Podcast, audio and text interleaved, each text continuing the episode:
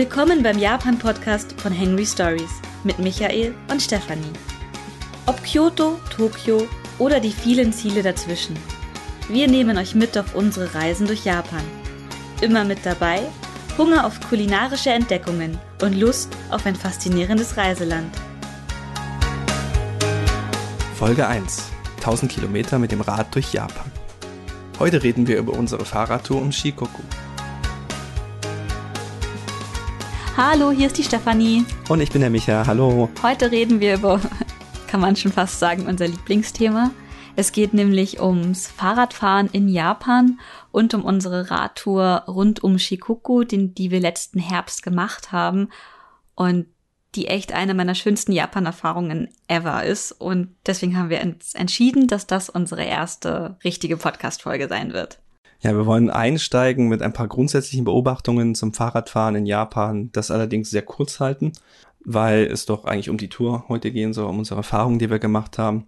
Und deswegen geht's erstmal los mit grundsätzlichen Unterschieden zwischen Deutschland und Japan. Was ist am Fahrradfahren dort anders als hier? Die Radinfrastruktur in Japan ist sehr unterschiedlich zu der, die wir hier in Deutschland gewohnt sind. Man muss dazu wissen, Michael und ich, wir fahren beide relativ viel Fahrrad in München. Das ist unsere Hauptfortbewegungsmittel, was wir nutzen in der Stadt. Und meist sind wir auf Radwegen in der Stadt unterwegs.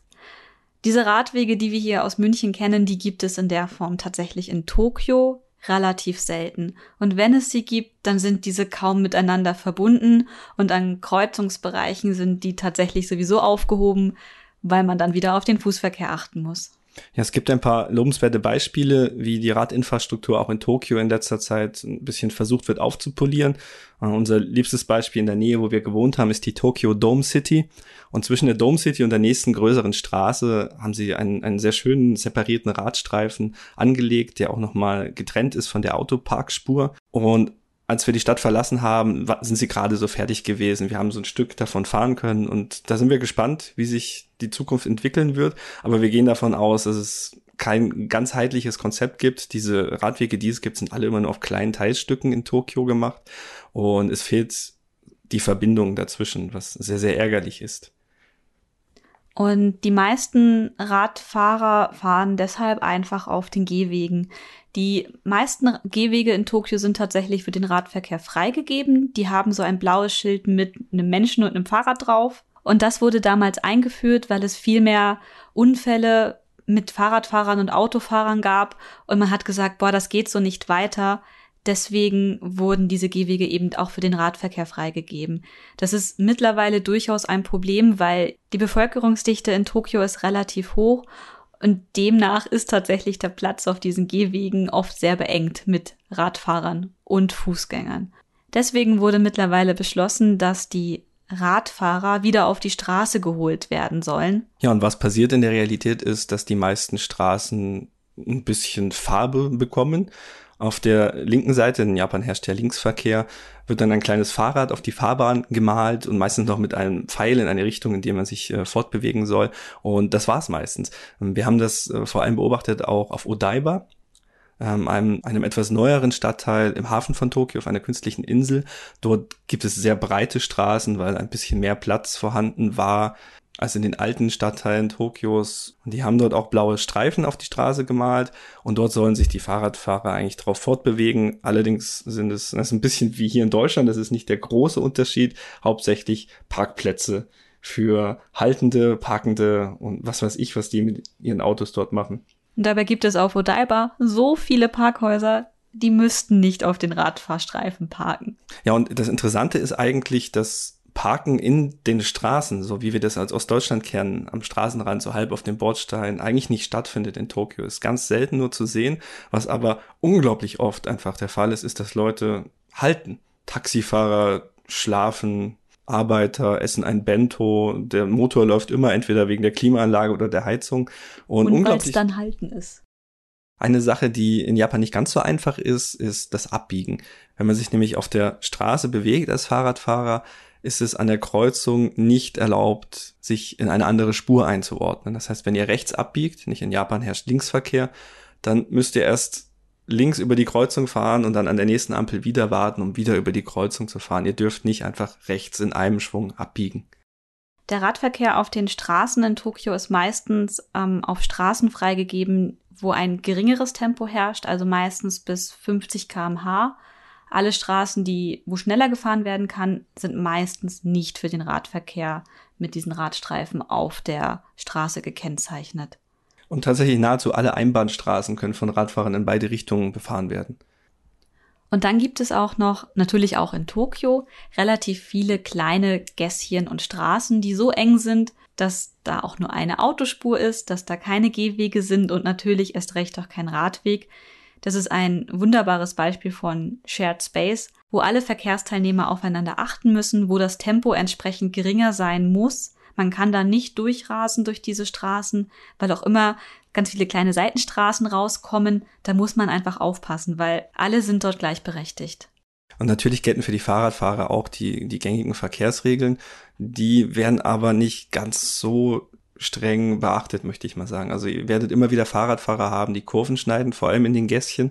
Dann kommt euch auf der Rechtsspur plötzlich ein Fahrradfahrer entgegen. Und es ist auch keine Seltenheit, dass auf großen Hauptverkehrsstraßen mitten in Tokio Fahrradfahrer plötzlich im, im Gegenverkehr fahren. Da muss man immer wachen Auges sein und es ist manchmal sehr frustrierend. Wo man auch als Radfahrer sehr aufmerksam fahren muss, ist, wenn ein Taxi in der Nähe ist. Weil die Taxifahrer in Tokio, die haben so eine Eigenart an sich, dass sie ziemlich häufig direkt vor einem Radfahrer an den Straßenrand ziehen und dort einen Kunden in das Taxi lassen.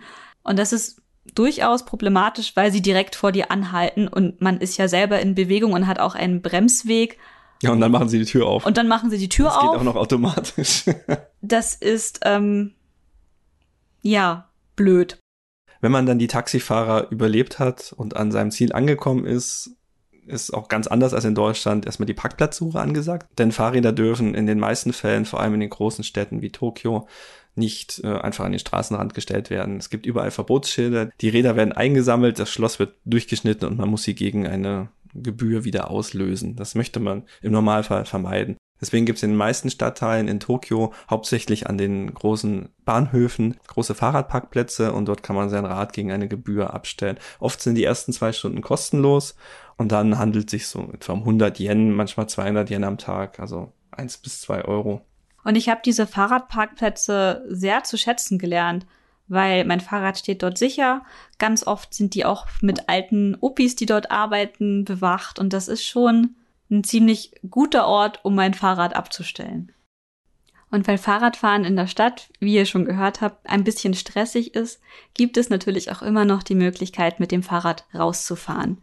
Dort gibt es mittlerweile drei erste National Cycling Routes, die in Japan ausgerufen worden sind. Das ist einmal die Fahrt rund um den Biwasee, dann gibt es noch die Fahrradroute Shimanami Kaido und in Tsukuba die Rinrin Road, die seit letztem Herbst als Fernradwege Japans ausgezeichnet wurden. Ja, und auf diesen drei besonderen Radwegen hat man sich halt bemüht, die Infrastruktur und Beschilderung dementsprechend großzügig auszuweisen. Allerdings geschieht das mit, ich sag mal, wechselndem Enthusiasmus. Am Shimanami Kaido ist das ganz gut. Dort gibt's für jede Brücke auch separate Radwege, die man nutzen kann. Am Biwasee ist es wieder die beliebte blaue Farbe, die einfach irgendwo auf die Straße geklatscht wurde. Es gibt verschiedene Radtypen in Japan und damit meine ich die Räder selber und nicht die Typen, die drauf sitzen. Ähm, grundsätzlich sieht man im Straßenverkehr und vor allem im Stadtbild sehr viele Mamacharis. Ähm, Mamacharis sind ganz einfache Stadträder, oft mit wenig oder keiner Gangschaltung und einem Körbchen vorne dran, mit denen, so will es die Geschichte, die Mamas zum Einkaufen gefahren sind. Während hinten das Kind im Kindersitz sitzt. Ja, oder hinten und vorne. Also es gibt schon sehr atemberaubende Konstruktionen. Die meisten Mamacharis haben mittlerweile auch ähm, einen Motor, was man tatsächlich bei den Hügeln in Tokio wirklich braucht, wenn man zwei Kinder und Einkäufe mit den Fahrrädern transportiert. Die Mamacharis sind die Räder, denen ihr in Tokio wahrscheinlich am häufigsten begegnen werdet. Unabhängig vom Namen fährt so ein Mamachari eigentlich jeder, der ein Fahrrad hat. Die gibt es in relativ billig, aber auch ein bisschen teurer. Dann gibt es eben die, die Luxus-Mamacharis, die hinten und vorne tolle Kindersitze und Motor haben. Und da gibt es alle Abstufungen für jeden Geldbeutel. Das ist einfach so das Standardfahrrad, was in Japan schnell und einfach zur Verfügung steht, wenn man ein Fahrrad kaufen möchte. Und auf der anderen Seite hat man die Sportradler, die man auch im Stadtbild oft sieht, aber auch draußen an den Flüssen, die mit Road Racern sehr, sehr flink unterwegs sind. Zwischen Sportfahrrädern, die auf Geschwindigkeit getrimmt sind, und Alltagsfahrrädern, die in den Städten unterwegs sind, gibt es sehr wenig dazwischen, was wir in Deutschland zum Beispiel unter Trekkingräder kennen, mit denen man längere Touren fährt oder auch Mountainbikes. Ne? Jedes Kind in, in Deutschland, in München zumindest, hat jedes Kind ein Mountainbike, mit dem es herumfährt. Und das sieht man in Japan nur sehr, sehr, sehr selten. Deswegen waren wir auch, als wir unsere Räder gekauft haben, auch erstmal im absolut falschen Fahrradladen für uns. Wir ja, waren im Mamachari Shop, ja. Genau, wir waren auf der Suche nach einem Tracking-Bike, weil wir das hier aus München einfach gewöhnt sind, weil die sind stabil und eignen sich für Fahrten auf Straßen, aber auch auf unbefestigten Wegen. Deswegen wollten wir sowas auch in Japan kaufen. Hatte Mama Laden natürlich nicht geklappt, also wurden wir zu einem Sportsbike-Laden geschickt. Ja, und so sind wir schließlich auch bei unseren Track-Fahrrädern gelandet. Also nicht Tracking, sondern die Marke heißt Track. Und das Ganze läuft unter dem Label Fitnessbike. Genau, das sind schnelle Räder, die vor allem für den Straßenverkehr geeignet sind, aber auch für eben nicht ganz so befestigte Wege. Und die sind ähm, auch für schnellere Ausfahrten geeignet, wenn man ein bisschen Tempo haben möchte. Und das, was uns auch wichtig war, wir wollten Räder, an denen man Schutzbleche anbringen kann und auch einen Gepäckträger, weil wir wussten nämlich schon in dem Zeitpunkt, wo wir nach Japan gekommen sind, wir werden irgendwann in diesem Jahr, was wir hier verbringen, eine größere Radtour machen und wir müssen eben Gepäck transportieren. Das normale Sportsbike, die Road Racer, da ist das eher nicht so easy, den Gepäckträger zu installieren. Ja, und zwar im Prinzip genau die Fahrräder, die wir gesucht haben. Die haben uns sehr gut begleitet durch unser Jahr.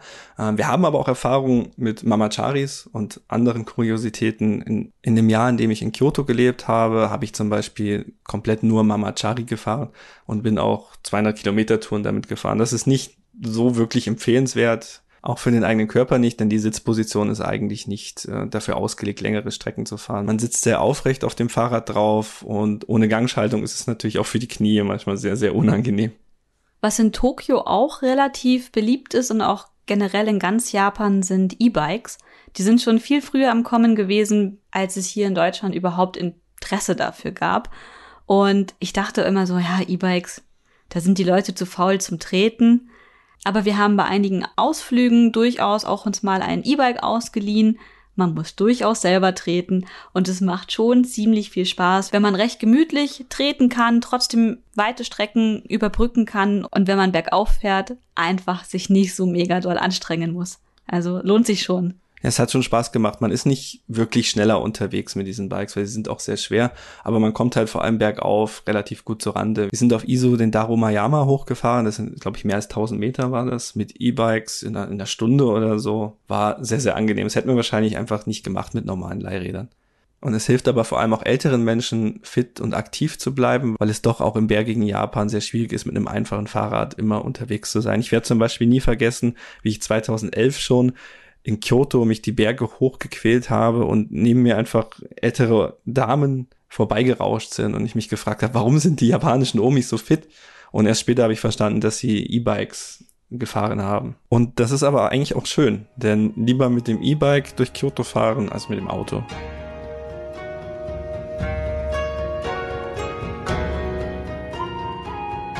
Kommen wir nun zu unserer Fahrradtour nach Shikoku.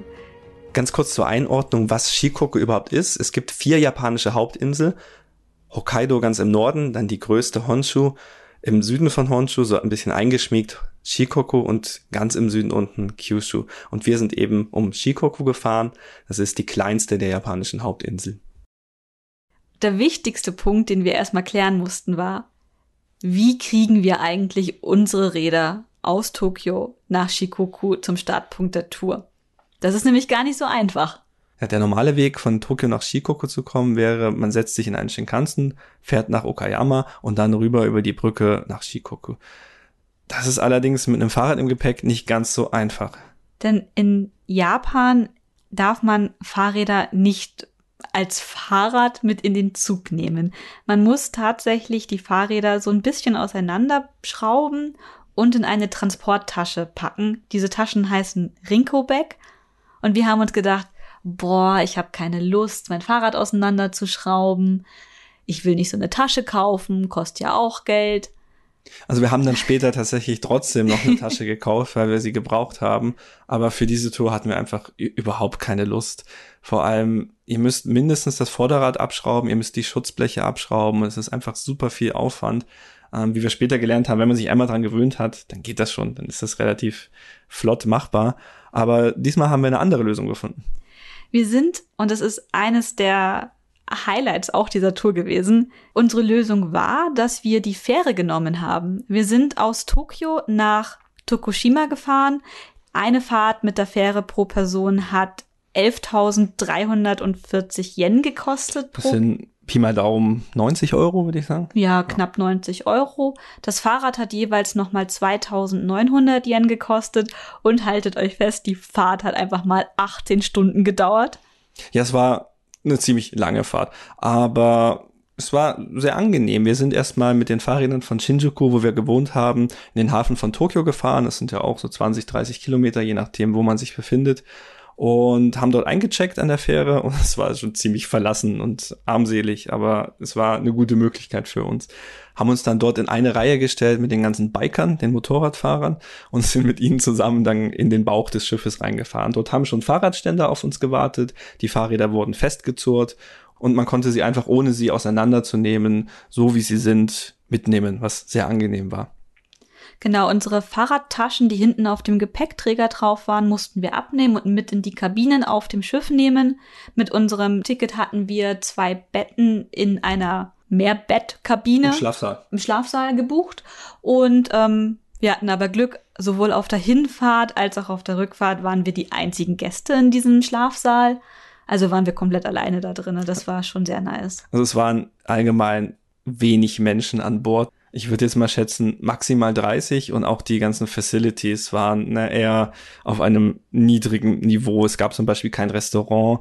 Wir mussten uns äh, Tiefkühlkost aus dem Automaten holen, hatten dann aber eine ganze Parade an verschiedenen Mikrowellen äh, bereitstehen, dem wir zumindest ein bisschen warmes Essen essen konnten.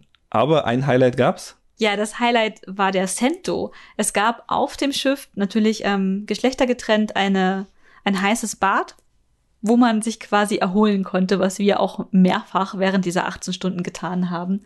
Ja, man hat ja sonst nichts zu tun. Dann geht man halt baden und dann liegt man da in seiner riesigen Badewanne drinne und schaut draußen aufs Meer und guckt sich zum Beispiel die fliegenden Fische an. Das war schon ziemlich cool. Wir haben zwar mehr Zeit für die Anreise gebraucht, aber wir sind deutlich billiger weggekommen mit dieser Fahrt auf der Fähre als mit einer Shinkansen-Einzelfahrt. Wie ihr vielleicht wisst, Ausländer, die in Japan wohnen, können sich keinen Railpass kaufen. Dementsprechend ist eine Einzelfahrt für den Shinkansen für uns relativ teuer gewesen und durch die Fähre konnten wir da günstiger wegkommen und wir sind mega entspannt in Tokushima angekommen. Selten bin ich so gut gereist. Ich würde es jederzeit wieder machen, hat Spaß gemacht. Ja, das kann ich so unterschreiben, bis auf den dezenten Dieselgeruch, der durchs ganze Schiff gewabert ist, aber naja, man muss irgendwo Abstriche machen. Und ja, wir sind in Tokushima und es kann eigentlich mit der Radreise losgehen, oder?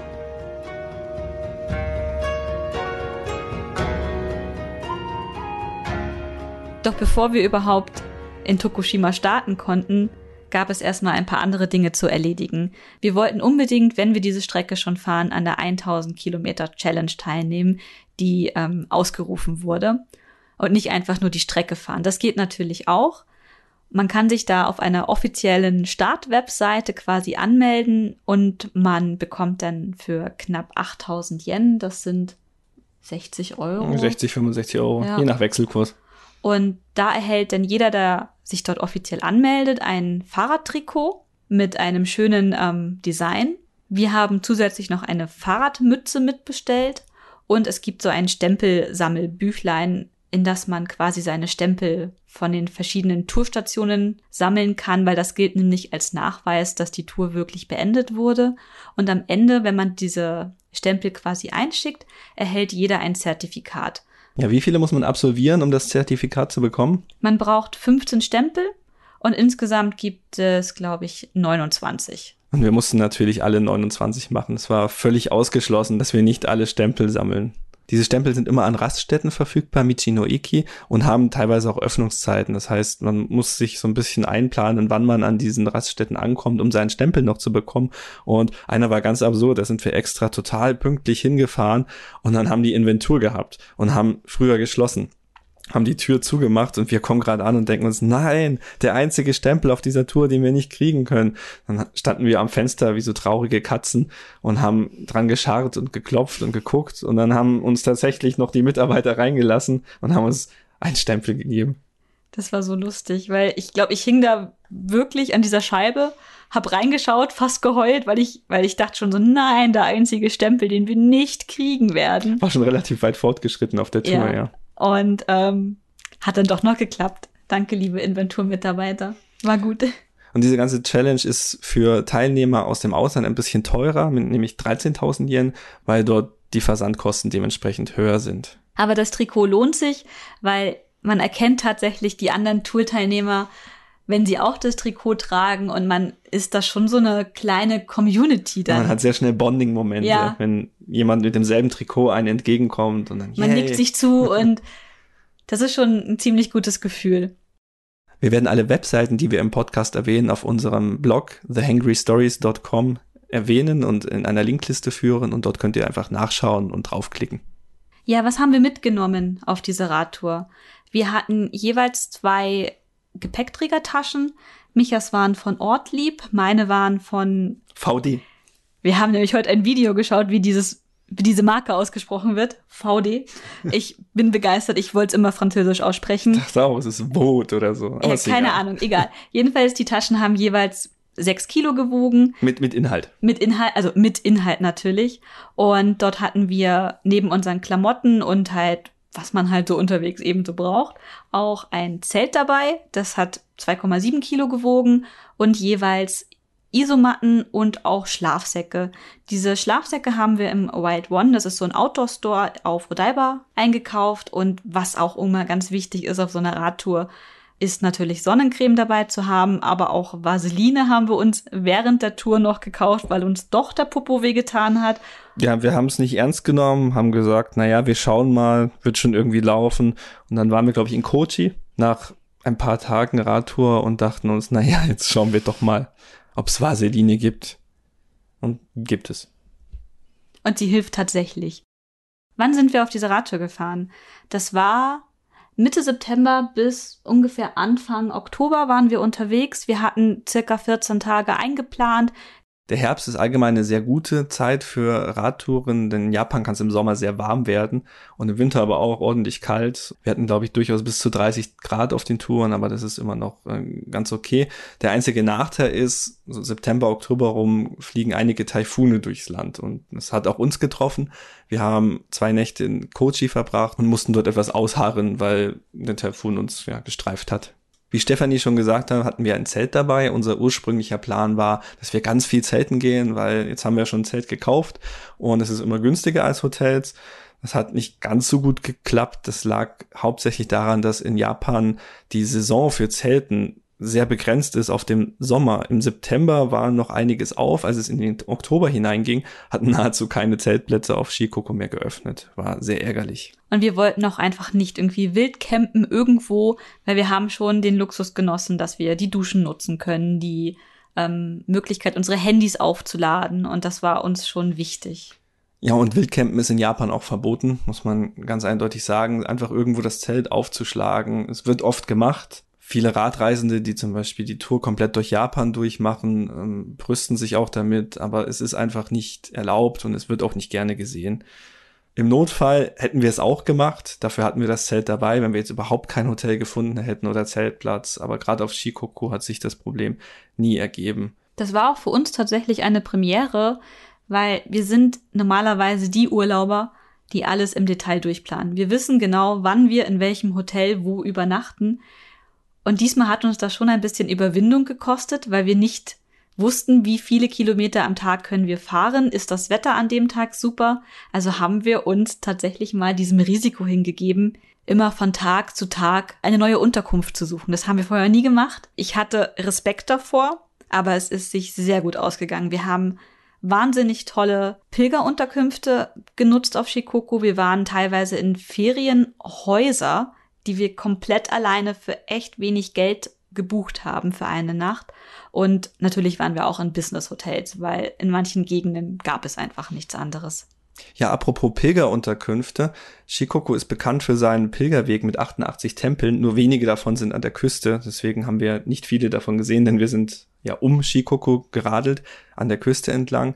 Das heißt aber trotzdem, dass die Pilgerwege immer wieder unseren Radweg gekreuzt haben. Und für die Pilger ist eine ganze Infrastruktur aufgebaut worden, von der man als Radfahrer auch sehr gut profitieren kann. Das betrifft zum Beispiel Getränkeautomaten, kleine Rasthütten, die einfach mitten im Wald stehen, äh, wo teilweise sogar kleine Betten aufgebaut wurden. Und allgemein diese ganze Struktur, die geschaffen wurde, damit Pilger zu Fuß um die Insel wandern können, die kann man auch als Radfahrer sehr gut für sich mitnutzen. Ja, die Getränkeautomaten sind auch so ein Ding, was ich echt lieben gelernt habe. In Deutschland muss ich immer daran denken, genug Wasser einzupacken, wenn ich auf Radtour gehe. Aber in Japan gibt es einfach überall Getränkeautomaten. Es gab sogar einen Getränkeautomaten mit Schild, wo dran stand, dies ist der letzte Getränkeautomat für die nächsten zehn Kilometer. Und das war so ungewöhnlich, dass das wirklich extra ausgeschrieben wurde. Denn normalerweise findet man alle paar Kilometer in Japan so einen Automaten. Ansonsten haben wir relativ viel ähm, Halt gemacht an Konbinis, an den angesprochenen auch den Michino Eki, wo man die Stempel sammeln musste. Die waren je nach Streckenabschnitt mal 10, mal 20, mal aber auch 40 Kilometer auseinander. Und es war aber auch immer eine schöne Gelegenheit, eine Pause zu machen, weil an diesem Michi no Eki gab es nicht nur eben die Stempel, sondern auch kleine Restaurants, wo es einfache Speisen gab, aber auch ähm, kleine Supermärkte, wo regionale Produkte verkauft wurden, ganz viel Essen, ganz viele leckere Limonaden, durch die ich mich alle durchgetestet habe. Alles in allem hat diese Radreise dafür, dass es unsere allererste mehrtägige Radtour ist, die wir jemals gemacht haben, verdammt gut geklappt. Wir haben immer einen Platz zum Schlafen gefunden. Wir sind nie verhungert.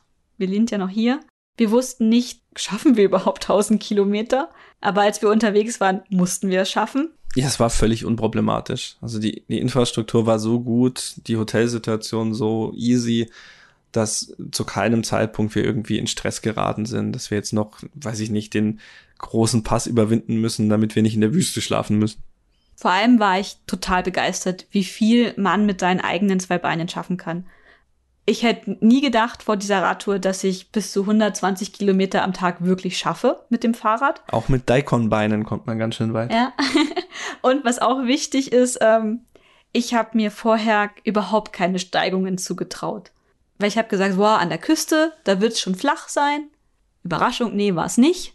Wir mussten durchaus ein paar Berge hochfahren. Die, die höchste Steigung von der Küste war auf 400 420 Meter war der höchste Pass, ja. Genau, das war schon anstrengend. Ich habe geschwitzt, ich habe geflucht, ich habe den Micha beschimpft wegen diesen Steigungen. Das ist jetzt nicht die Welt. Erfahrene Radler werden uns dafür wahrscheinlich auslachen, aber von 0 auf 420 bei 30 Grad ist durchaus anstrengend. Ja, es war schon sehr anstrengend. Ich war mächtig stolz an diesem Tag. Wirklich. Und also wir sind ja schon 100 Kilometer gefahren vorher. ja.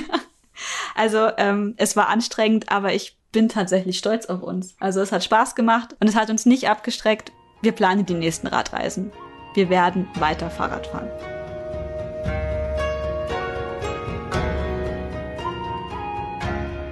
Im Anschluss möchten wir euch ein bisschen über unsere Highlights erzählen, was uns auf der Tour am besten gefallen hat. Und ich würde einfach mal anfangen. Bei mir waren es vor allem die Zeltplätze. Zwar haben wir insgesamt nur drei Zeltplätze besucht, allerdings haben die uns sehr, sehr, sehr gut gefallen. Einer davon war der Ibisuhama Kyampujo in Tokushima und dort wollten wir schon am ersten Tag reservieren, weil es war der zweite Tag unserer Tour und wir wollten nicht einfach blind hinfahren, haben gesagt, da rufen wir vorher an, machen wir eine Reservierung, kein Problem, ich kann ja Japanisch.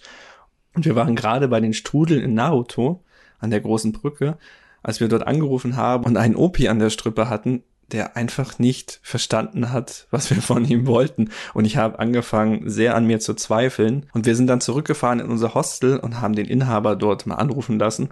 Und er legt auf und sagt, er hat kein Wort verstanden. Also es lag nicht an Michas Japanischkenntnisse, sondern einfach nur, dass der der Opi einfach nicht ähm, klar reden kann. Ja, er hat genuschelt und er war auch noch schwerhörig, das haben ja. wir dann erfahren. Es hat alles geklappt. Er hat irgendwie verstanden, dass da irgendwelche Leute kommen, deswegen war er auch in seinem äh, Kabuff drin und hat gewartet, dass die Kundschaft kommt. Und wir sind dann angekommen an diesem Ibisohama an, an dem Strand. Das war so eine versteckte Bucht in der Nähe von Hiwasa. Und wir kommen an und sehen, da ist so ein kleiner Verwaltungsschuppen und da ist irgendjemand drinne. Und da saß eben dieser alte Opi drinne und hat uns nicht wahrgenommen. Wir haben gewunken und versucht, uns bemerkbar zu machen. Deswegen sind wir einfach von hinten rein in das Gebäude und er hat das überhaupt nicht gehört, denn er war sehr, sehr schwerhörig und hat sich sehr erschreckt, als plötzlich jemand in seinem Kabuff drinne stand. Aber dann hat auch alles geklappt. Er hat unsere Anmeldung ausgefüllt, denn es ist auch immer notwendig, dass ihr euren Namen angebt, dass ihr zahlt und dass ihr quasi eine Übernachtungsgenehmigung habt. Allerdings war er auch da nicht so ganz auf der Höhe und auf unserem Zettelchen, den haben wir auch mit nach Deutschland genommen, steht dann jetzt drauf Gaijin Deutsche, also der Ausländer aus Deutschland. Weil der Name von Micha zu kompliziert für den Opi war, in Katakana zu schreiben. Das hat er einfach nicht verstanden und nachdem es mehrere Anläufe brauchte, um diesen Namen zu erklären, weil natürlich Japaner haben immer ein bisschen Schwierigkeit mit unseren europäischen Namen, hat der Opi einfach aufgegeben und hat einfach Gaijin draufgeschrieben. Ist okay. Ist irgendwie lustig. Der zweite Zeltplatz war in den Bergen Shikokus in der Präfektur Kochi. Dort sind wir sehr, sehr weit hochgefahren. Das war, nachdem wir den 420 Meter Pass überwunden hatten, im Quellgebiet des Shimanto-Flusses. Der Shimanto ist mit knapp 200 Kilometern der längste Fluss Shikokus und einer der wenigen, wenn nicht sogar der letzte naturbelassene Fluss Japans. Und das hat die Radtour entlang des Flusses natürlich besonders schön gemacht. Und es war natürlich auch bergab. Das war schon ziemlich gut, dass man da alles, was man am Tag vorher hochgefahren ist, einfach runterfahren konnte. Und es war einfach wunderschön, am Shimanto entlang zu fahren. Der Fluss hat so ein ganz tolles Hellblau von der Farbe und ist einfach wahnsinnig schön gewesen. Ja, und auch auf diesem Zeltplatz, der Tenmangu-ma hieß, denn er war vor dem Tenmangu-Schrein irgendwo in den Bergen, hat es auch nicht gleich geklappt. Wir kamen dort an und es war einfach niemand da. Und irgendwann haben wir dann eine etwas ältere Dame gesehen, die auf einem Feld gearbeitet hat. Und zu der sind wir dann rübergegangen und sie kam dann gleich angelaufen hat mit uns die Anmeldung ausgeführt und das Geld abkassiert.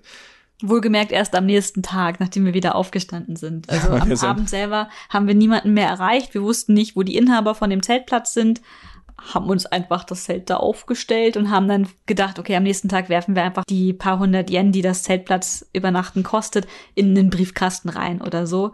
Das Tolle ist, die Zeltplätze hatten alle ähm, kleine Duschen, wo man mit Münzeinwurf heiße, heißes Wasser bekommen hat. Und wir hatten auch ein, so eine kleine Hütte, wo wir auch in Steckdosen unsere Handys aufladen konnten und alles. Ja, und Stephanies Survival Trick, da es in Japan oft auch in sehr entlegenen Gegenden elektrische Toiletten gibt, die in einer Steckdose drin sind, kann man auch im Notfall sein Handy aufladen, indem man die Toilette raussteckt und sein Handy reinsteckt. Ja, ich habe tatsächlich, ich glaube, so gut eine Stunde auf der Toilette für alle verbracht und habe die Toilette ausgesteckt und dort mein Handy aufgeladen. Ja, wenn halt sonst keiner da ist, kann man das durchaus machen. Ansonsten sollte man jetzt nicht stundenlang Toilette belegen. Das ist natürlich ziemlich unhöflich aber wir waren die einzigen Gäste des Zeltplatz. Auch eine lustige Geschichte auf genau diesem Zeltplatz habe ich es irgendwie geschafft, statt eines Lichtschalters einen Alarmknopf zu drücken. Also standen wir dann im Dunkeln und ich habe irgendwie die Alarmanlage dieses Toilettenhäuschens aktiviert. Und dann kam Micha angerannt, was hast du getan, was hast du getan? Und ähm, er hat auch den richtigen Knopf gefunden, um das wieder auszumachen. Es kam aber auch niemand, also diese Alarmanlage hat irgendwie nicht so viel gebracht. Eines meiner Highlights auf der Radtour waren die vielen Burgen, die wir besichtigen konnten. Auf Shikoku stehen einige der original erhaltenen Burgen Japans. Davon gibt es insgesamt nur noch zwölf Stück. Auf Shikoku gibt es davon fünf, aber vier haben wir besuchen können. Die fünfte war leider nicht auf unserer Strecke irgendwie in der Nähe. Wir hätten da noch weiter in die Berge reinfahren müssen.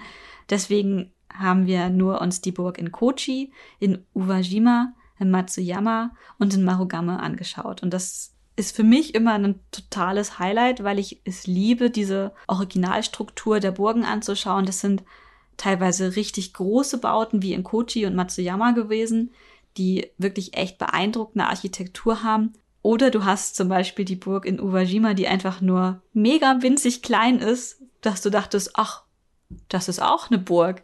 Das ist ja nicht sehr beeindruckend. aber ja. niedlich. Ja, sah im Prinzip eher aus wie so ein kleiner Schuppen, aber mit schönem Dach. ja, war, war total schön. Und äh, ja, kann ich nur jedem empfehlen, sich diese Originalburgen auch wirklich anzuschauen.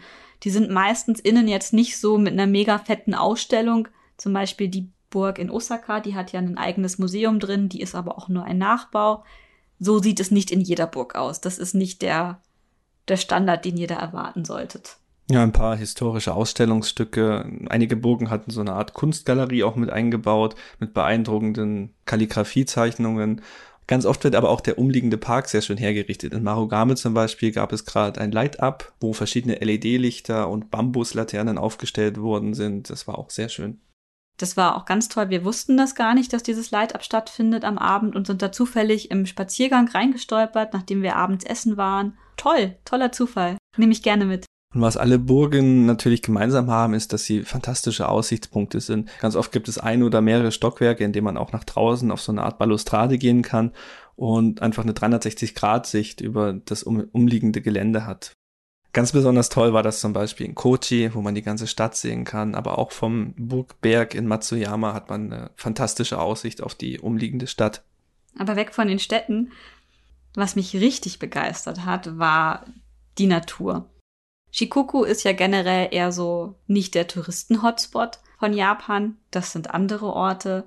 Man kennt Shikoku eigentlich meistens wegen eben dieser Pilgertour mit den 88 Tempeln. Und auch die Bahnverbindungen auf Shikoku sind nicht so gut. Mit dem Fahrrad sind wir an Orte gekommen, für die man normalerweise ein Auto benötigt, um sie überhaupt zu sehen. Der Ort, der mich wirklich sehr begeistert hat, das war der Geopark rund um das Kap Muroto, kurz vor Kochi. Und es war wirklich so hübsch, dort an der Küste entlang zu fahren. Und wir hatten auch noch so einen, so einen stürmischen, regnerischen Tag, wo wir da lang gefahren sind. Das heißt, da sind die, die Wellen gegengeprescht an die Küste und es war trotzdem mega schön. Und ich kann das gar nicht in Worte fassen, was mich da jetzt eigentlich am meisten begeistert hat. Aber es war so toll, dass ich jedem sagen würde, fahrt dahin, schaut euch die Gegend an. Es gibt in Japan mehrere Geoparks, zum Beispiel auch einen auf Izu, und das sind immer die Orte in Japan, wo die geologischen und vulkanischen Aktivitäten sehr sichtbar werden. Am Kap Muruto zum Beispiel gab es ganz viele Gesteinsformationen, die auch aus dem Meer herausragen, die einfach sehr fantastisch ausgesehen haben. Und es war ein tolles Gefühl, links das Meer zu haben und rechts die aufsteigenden Berge und dann genau an dieser Bruchstelle entlang zu fahren. Das war ganz toll. Es gibt auch relativ abgelegen leider ein Museum in diesem Geopark, in dem man sich über diese ganzen erdgeschichtlichen Vorgänge informieren kann. Wir haben es leider nicht reingeschafft, weil wir relativ weit noch radeln mussten an diesem Tag und wie gesagt, es hat angefangen zu regnen. Aber wenn man in der Gegend mal unterwegs ist, lohnt sich ganz besonders nach Muruto zu fahren. Das war ganz toll. Was mir persönlich auch sehr gut gefallen hat, waren die Naruto-Strudel. Und diese Strudel bilden sich in der Meerenge zwischen Honshu und Shikoku wenn die Flut entweder rein oder wieder rausfließt und der Wasserunterschied zwischen der Seto-Inlandsee und dem Pazifik eine sehr starke Strömung erzeugt, die durch die Felsformation und die Bodengegebenheiten vor Ort eben zu diesen berühmten Strudeln führt. Man kann sich diese Strudel anschauen, indem man auf die Akashi Kaikyo Brücke geht. Die hat unten so eine Art Käfig hängen, wo man gegen eine geringe Eintrittsgebühr von oben auf das Wasser hinabschauen kann. Man muss allerdings ein relativ gutes Timing haben, denn diese Strudel bilden sich hauptsächlich, wenn die Gezeiten ihren Höhepunkt erreicht haben. Und wenn man abseits dieser Zeiten kommt, dann sieht man halt einfach auch nur eine Meerenge, durch die ein bisschen Wasser fließt. Wer sich eben nicht auf diese Brücke begeben möchte, der kann auch mit einem Schiff zu den Strudeln fahren. Dann kann man vom Schiff aus die Strudel beobachten. Aber wie der Micha schon sagte, man muss einfach wissen, wann eben diese, diese Strudelzeit gerade ist. Die Zeiten, wie man am besten die Strudel sehen kann, kann man sich auf der Website im Vorfeld anschauen, weil das ändert sich halt je nach der, der Mondphase. Damit ihr nicht enttäuscht seid, schaut am besten vorher nach. Aber selbst wenn es keine Strudel gibt, die Gegend ist sehr schön. Es lohnt sich auf jeden Fall auch so, einfach mal hinzufahren, selbst wenn man es nicht genau zur Flut oder Ebbe hinschafft. Und damit kommen wir schon zu meinem nächsten Highlight-Thema, und zwar heiße Thermalquellen in Japan. Und auch auf Shikoku gibt's davon ziemlich, ziemlich viele.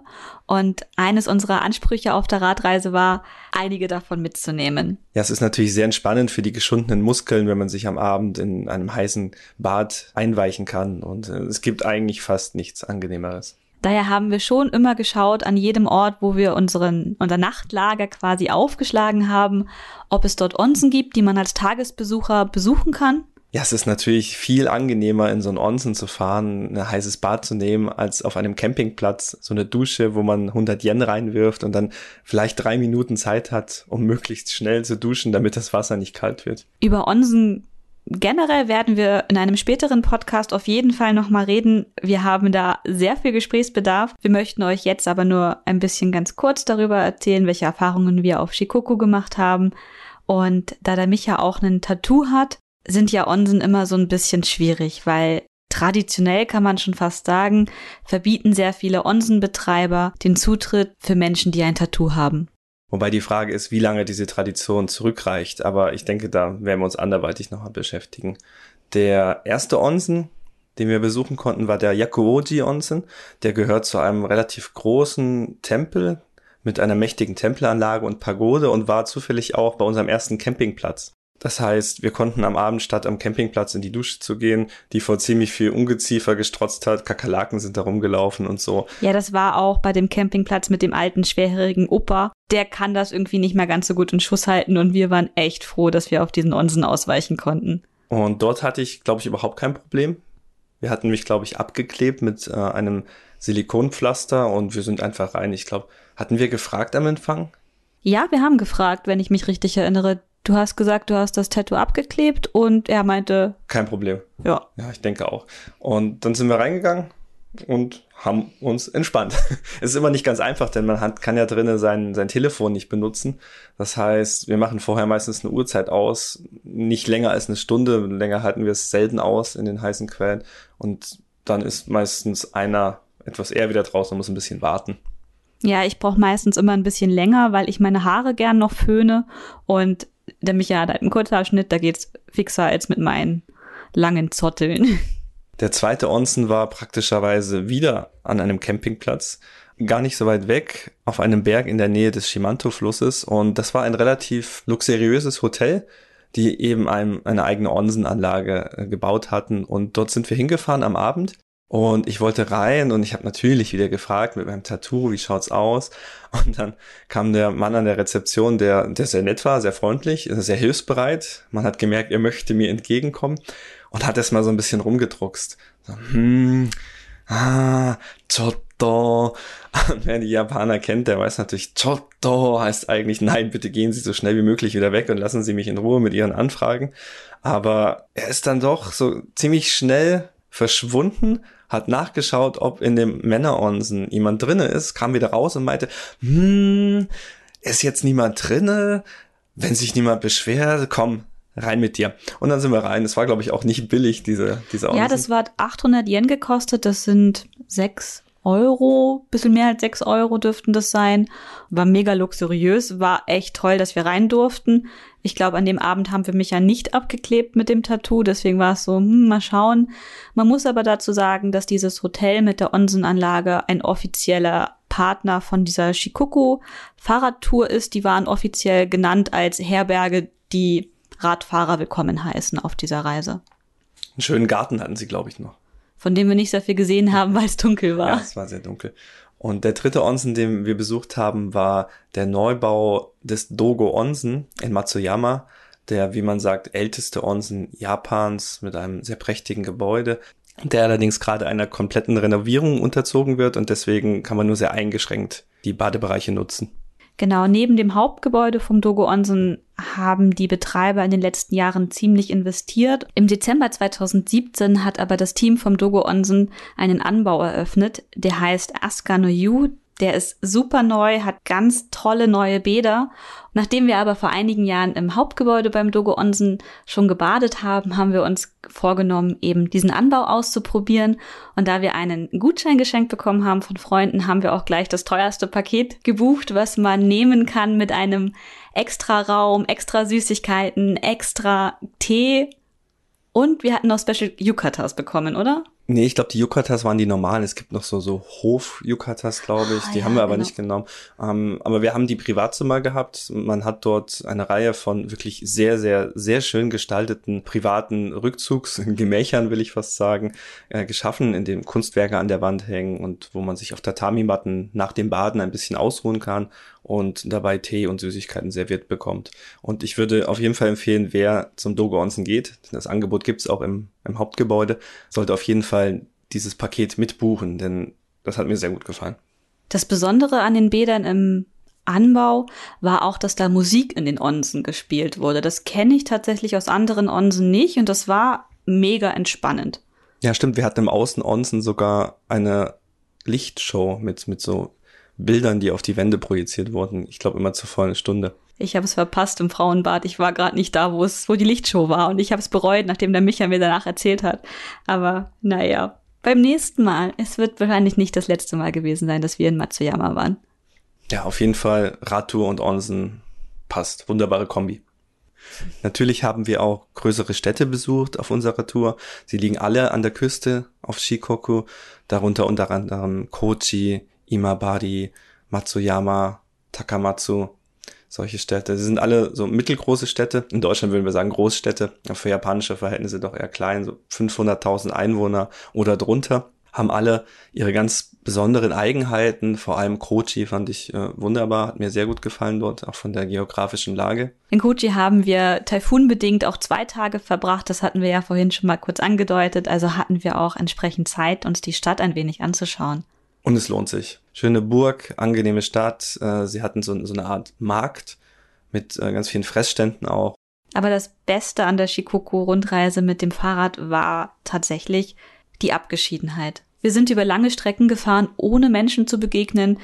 Die, die wir am häufigsten gesehen haben, waren irgendwelche Angler, die an den absurdesten Stellen runtergestiegen sind, an den steilen Küsten und geangelt haben. Hm, Und natürlich Pilger auch sind ein öfter über den Weg Ja, gelaufen. genau, die Pilger mit ihren weißen Anzügen, den Strohhüten, die waren schon ziemlich von Weitem schon immer gut erkennbar. Wir sind durch super viele kleine Küstenstädtchen gefahren. Das war schon immer sehr malerisch, weil die Küstenstraßen, die sind sehr kurvig. Wenn man um eine Kurve biegt und dann sieht man schon die, die Bucht mit dem kleinen Küstenort, der einfach malerisch mit seinen kleinen Bötchen und seinen kleinen Häuschen sich da an die Berge schmiegt. Das ist einfach traumhaft schön. Manchmal bin ich einfach runtergerollt und dachte mir, oh mein Gott, ist das wirklich wahr, dass ich hier gerade langfahre und diese Aussicht genieße. Wir haben eigentlich viel zu wenig Fotos gemacht, aber man kann ja auch nicht die ganze Zeit anhalten und fotografieren. Wir hatten auch übrigens gar keine Kamera dabei. Wir hatten nur mit Handys fotografiert, da wir gesagt haben, immer so die Kamera aus den Fahrradtaschen holen, das ist uns zu, zu lästig. Das Handy hatten wir in unseren Jackentaschen von dem Trikot und das war immer einfach und schnell griffbereit. Grundsätzlich haben wir immer versucht, die Tourstrecke selber zu fahren, wie sie auch von der 1000 Kilometer Challenge vorgegeben wurde. Das hat zum Beispiel manchmal dazu geführt, dass wir so Schleifchen gefahren sind. Es gibt eine Halbinsel, das war unten am Kap Ashizuri, ganz unten im, im Südwesten Shikokus, wo man im Prinzip an einer kleinen Meerenge startet und dann über so eine Halbinsel fährt und eigentlich wieder an derselben Stelle herauskommt, wo man schon gestartet hat. Und wir wollten aber unbedingt um dieses Kap drumherum fahren, denn wir wollten ja die 1000 Kilometer schaffen.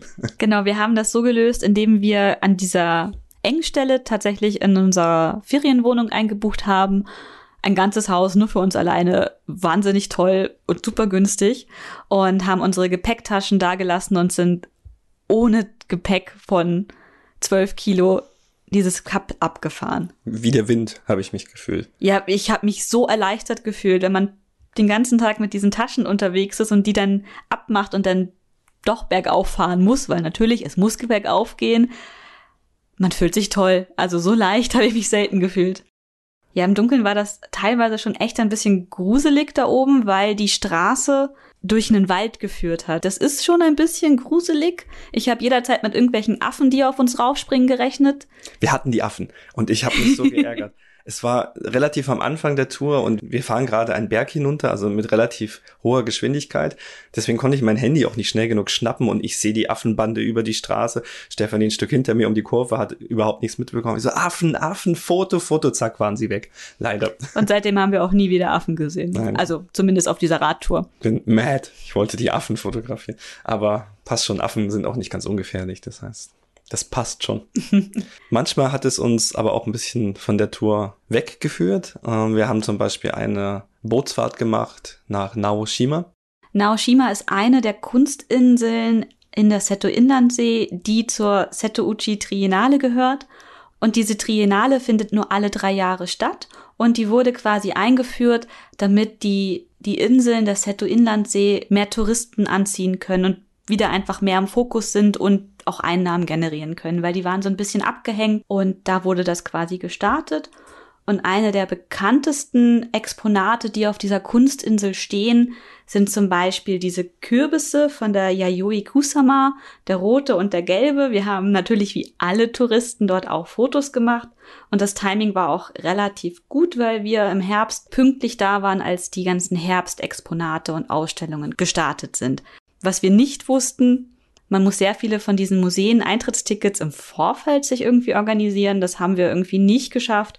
Also haben wir uns damit begnügt, eben die Exponate anzuschauen, die auf der Insel frei verfügbar anschaubar sind und haben uns ein Ticket für dieses Arthouse Project gegönnt. Das hat, glaube ich, 1000 Yen gekostet und da konnte man in alte Stadthäuser rein, die quasi innen nochmal als Kunstobjekt ausgebaut wurden. Da haben wir ganz absurde Dinge gesehen. Ja, das ist ein klassisches Revitalisierungsprojekt für ländliche Räume.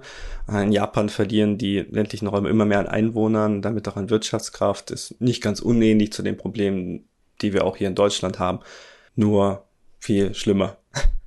Und das Arthouse Project war ganz besonders interessant, weil sie sogenannte Akia, also Häuser, die leer stehen und die nicht mehr benutzt werden, weiterverwendet haben und ihnen quasi einen neuen Sinn, ein zweites Leben gegeben haben, was wir sehr interessant fanden. Ein Highlight auf der Insel war für mich persönlich ein Künstler, der fertigt aus Bojen, die so zwei Ösen oben haben für, für Seile.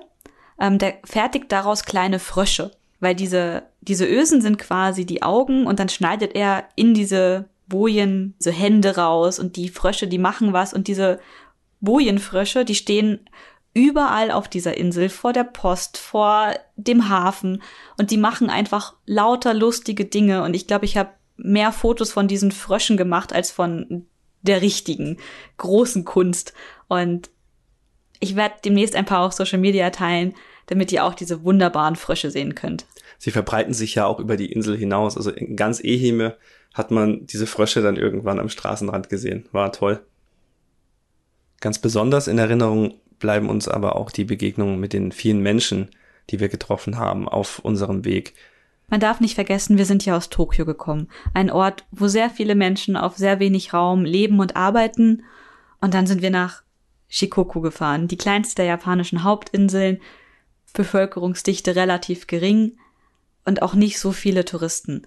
Aber dennoch sind die Menschen viel offener uns gegenüber gewesen. An jedem Michinoeki, wo wir irgendein Bento gekauft haben, wurden wir gefragt, hey, was machen wir hier eigentlich? Von wo kommen wir? Wo fahren wir hin? Teilweise standen wir einfach nur auf dem Parkplatz und haben gerade unseren nächsten Tourabschnitt gecheckt und dann kamen Leute auf uns zu und haben uns gefragt, hey, was macht ihr hier? Kann man euch helfen? Einige haben uns auch eingeladen, zu sich abends nach Hause mitzukommen, was zeittechnisch für uns leider überhaupt nicht möglich war. Ja, sie haben natürlich alle nicht auf dem Weg gewohnt. Einmal haben wir auch in einer Pilgerunterkunft übernachtet und dieser Herbergenbetreiber hat uns, wir haben uns ja vorher gemeldet, dass wir da kommen, ähm, tatsächlich erwartet. Er hat in seinem Vorraum, wo man die Schuhe auszieht, extra zwei Fahrradständer schon rausgeholt, in denen wir unsere Fahrräder über Nacht stellen konnten. Und das war super nett. Grundsätzlich waren auch die privaten Vermieter, die jetzt nicht in großen Hotelketten äh, beschäftigt waren, alle total freundlich und angenehme Gesprächspartner.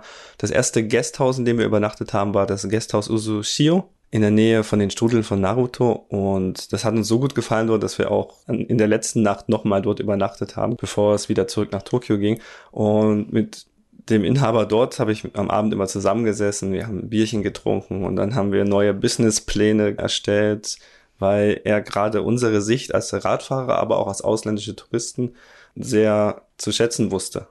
Zum Beispiel, dass wir gerne, bevor wir früh losfahren, denn in dieser Gegend, wo das Gasthaus ist, gibt es wirklich gar nichts. Man kommt da auch ohne Fahrrad oder Auto überhaupt nicht hin. Und ich habe ihm einfach vorgeschlagen, hey, wie wäre es denn einfach einen Toast hinstellen und ein paar gekochte Eier und eine Kaffeemaschine, ganz wichtig. Kaffeemaschine muss da sein. Und jetzt gibt es, seit wir da waren in diesem Gasthaus, ich glaube drei Tage nachdem wir abgereist sind, hat er es schon auf seiner, seinem Blog angekündigt, Frühstück und Kaffee bei ihm. Und ich bin sehr gespannt, falls wir mal wieder dort vorbeikommen, ob das Geschäftsmodell aufgegangen ist. Besonders lustig war tatsächlich eine weitere Begegnung mit Polizisten und dem örtlichen Maskottchen auf dem Weg nach Einern. Wir sind dort in einen Videodreh für eine Kampagne für mehr Sichtbarkeit im Straßenverkehr reingeplatzt. Und die ganzen Polizisten und das örtliche Maskottchen, was ein Otter mit einer Mandarine auf dem Kopf ist und einem Fisch auf dem Schwanz, ziemlich süß und lustig, ähm, haben uns quasi abgepasst. Wir dachten, okay, wir schleichen uns jetzt langsam mit den Rädern dran vorbei. Aber nein, die ganzen Polizisten kamen auf uns zugestürmt und haben uns so ein kleines Täschchen mit ähm, Goodies gegeben und wir haben reflektierende Badges mit den Ottern bekommen. Es war eine total absurde Szenerie. Wir, wir fuhren da mitten im Wald auf einer Landstraße im Nichts und plötzlich vor uns so eine Traube von, ich glaube, fast 50 Menschen die irgendwas tun. Und dazwischen diese zwei Maskottchen waren es, glaube ich, sogar. Eins davon ein Otter. Und wir haben nur versucht, irgendwie daran vorbeizukommen. Aber sie haben halt auch, glaube ich, über die Straße gefilmt oder zumindest einen Teil der Straße blockiert gehabt. Also wir hätten durchs Bild fahren müssen. Dann sind wir erstmal angehalten, dann kamen sie schon alle, haben gewunken und die Pro Promo-Frauen kamen mit ihren Täschlein und das war, war unglaublich. Was haben sie uns gegeben? Kleine Fisch, Snacks? Ja, weil die so schön reflektieren, wie halt die Reflektoren, die wir bekommen haben. Also es geht natürlich nicht nur um Fahrradfahrer, dass die halt mehr reflektieren sollen, sondern halt auch um Schulkinder. Die sollen die Badges an ihren Schultaschen tragen, damit die Autos sie einfach sehen, wenn es dunkel wird. Ja, war super abstrus, aber die waren alle total freundlich zu uns und dann haben wir sie fast noch angepöbelt, denn wir sind erstmal weitergefahren und sie waren dann irgendwann fertig mit dem Dreh. Wir fuhren, glaube ich, gerade auf einen Tunnel zu und hinter uns plötzlich Gehupe. Und wir wollen uns schon umdrehen und, pöbeln und sagen, was ist denn los? Was geht denn ab? Und dann Weil meistens hupen Autofahrer, Radfahrer an, wenn sie irgendwie pöbeln wollen. Und dann sehen wir sie kommen und sie winken aus den Autos und wir sind völlig verwirrt und winken zurück.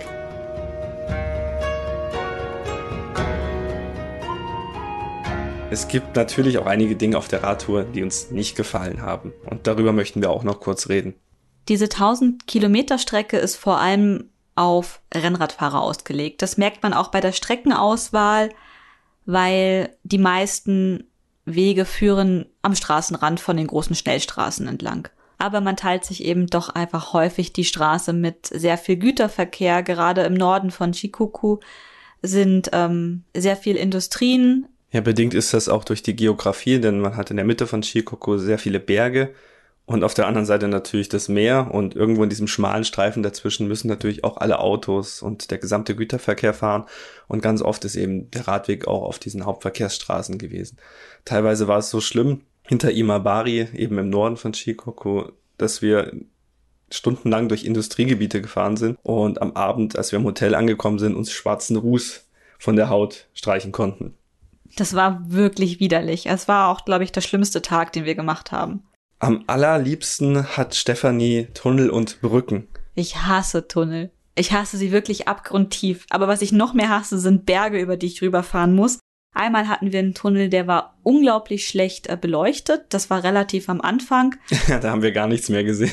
ja, da sind wir mittendrin abgestiegen und haben unsere Lichter ans Fahrrad gemacht. Das Schlimmste für mich war aber eigentlich die Geräuschkulisse. Du ja, bist in diesem Tunnel drin und wenn du von einem Lastwagen überholt wirst, dann fliegen dir einfach die Trommelfälle raus und es ist total unangenehm. Und wenn du wirklich einen zwei bis drei Kilometer langen Tunnel hast, in dem du auch eine gewisse Zeit lang drinne bist und der Verkehr kontinuierlich ist, dann ist das schon sehr belastend.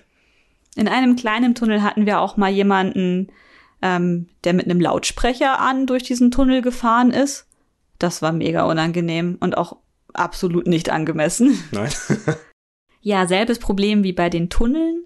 Ähm, wir mussten auch über ein paar Brücken fahren. Auch bei Brücken ist der Platz natürlich sehr begrenzt und man kann nicht mal ebenso große Ausweichmanöver fahren. Und das fing schon am ersten Tag an. Da sind wir über eine Brücke gefahren, ja, über von, eine. Von Tokushima nach Naruto, ja. Und diese Brücke führte über eine Bucht. Wir hätten, wenn wir diese Brücke nicht hätten nehmen wollen, einmal komplett um die Bucht oder mit einer Fähre rüberfahren müssen. Ich meine, das Problem an dieser Brücke war, dass es überhaupt keinen Fußweg gab, keinen Bürgersteig, keinen Schutzstreifen. Man hat sich quasi zwei Fahrspuren komplett geteilt mit sehr viel Lastwagenverkehr und die Brücke war relativ groß und man muss natürlich erstmal hochfahren und hochfahren ist ein Fahrradfahrer erstmal etwas langsamer, gerade wir, wo wir schwer beladen waren, sehr unangenehm. Ja, weil man will ja auch wirklich nicht die Autofahrer unnötig behindern. Also das Fazit von der Radreise rund um Shikoku können wir aber trotzdem fassen, oder? Na klar. Also es war unglaublich toll. Ich blicke immer noch auf diesen Urlaub zurück und denke mir, Mann, das war toll. Und ich warte nur auf die Gelegenheit, dass ich so etwas ähnliches wieder machen kann. Dann würde ich den inhaltlichen Teil jetzt abschließen und noch ein bisschen über den Podcast selber reden.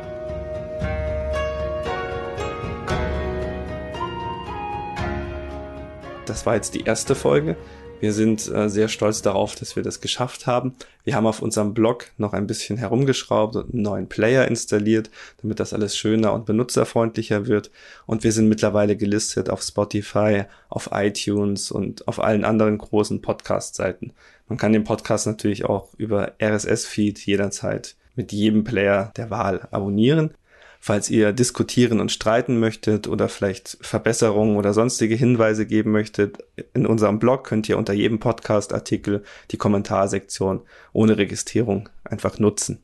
Wie immer gibt's in unserem Blog www.thehangrystories.com auch im Podcast-Artikel eine Linksammlung, wo wir verschiedene Orte, die wir bereist haben oder Artikel, die wir empfehlen können, für euch verlinken werden.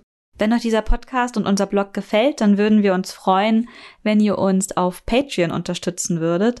Wir haben eine Patreon-Seite eingerichtet, die ist ganz frisch. Dort haben wir verschiedene Abo-Modelle für euch eingerichtet, wo man schon für zwei, drei oder für fünf Euro dabei sein kann. Und bereits ab der allerersten Stufe können unsere Unterstützer über Patreon auch entscheiden, was das nächste Thema für den Podcast wird. Die Abstimmung ist schon online. Wenn ihr auf Patreon vorbeischaut, könnt ihr schon mitmachen. Und in unserem nächsten Podcast könnte es um die folgenden Themen gehen. Wir haben den Fuji bestiegen. Wenn ihr mehr hören wollt, stimmt für den Fuji ab. Oder wir reden über Streetfood in Japan. Oder wenn euch das so gar nicht interessiert, wie wäre es mit einem Erfahrungsbericht über Kimono Rental in Kyoto? Über diese Themen könnt ihr abstimmen, wenn ihr bei uns auf Patreon vorbeischaut und ihr könnt damit entscheiden, in welche Richtung dieser Podcast gehen soll. Ja, ich würde mich auch sehr freuen, wenn da ein bisschen was zusammenkommen würde, denn vor allem für Serverkosten oder die tolle Musik, die wir gekauft haben für diesen Podcast, aber auch für Technik, die wir eventuell zulegen möchten, denn momentan sind wir noch mit sehr einfachen Mikrofonen unterwegs. Äh, würden wir uns sehr freuen, wenn zumindest unsere Ausgaben ein bisschen mit finanzieller Unterstützung gemindert werden könnten. Ich habe zum Beispiel den Traum, dass ich gerne für den ein oder anderen Blogartikel Artists beauftragen möchte, die mir kleine Bildchen zeichnen, zum Beispiel Regeln für ein Bad im Onsen in den heißen Quellen. Da gibt es ja ganz verschiedene Sachen, die man einhalten muss und die als Ausländer vielleicht nicht jedem bekannt sind. Aber wenn man nur darüber redet oder das erklärt, ist das relativ schwer. Deswegen würde ich da tatsächlich gerne einen Zeichner beauftragen. Kostet aber natürlich Geld. Er soll es natürlich nicht für umsonst machen. Als Unagi-Unterstützer bekommt ihr eine Postkarte von uns, wenn wir wieder nach Japan reisen dürfen.